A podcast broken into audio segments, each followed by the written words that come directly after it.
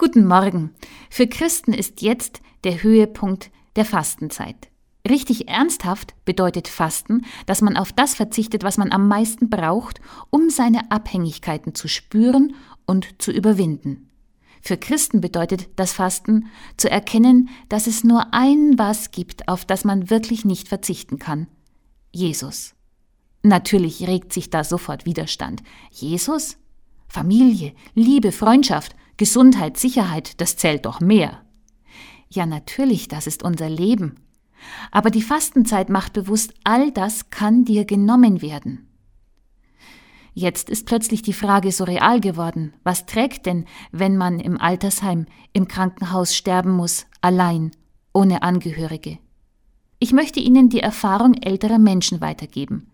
Sie sagen mir, ich weiß doch, dass Jesus bei mir ist. Und wenn mir das Leben alles nimmt, Nichts kann mich von Jesus scheiden, und er lässt mich auch im Tod nicht aus seiner Hand. Nicht jeder kann so glauben und hoffen. Aber wer es kann, versteht den wahren Sinn der Fastenzeit. Bis zum nächsten Mal.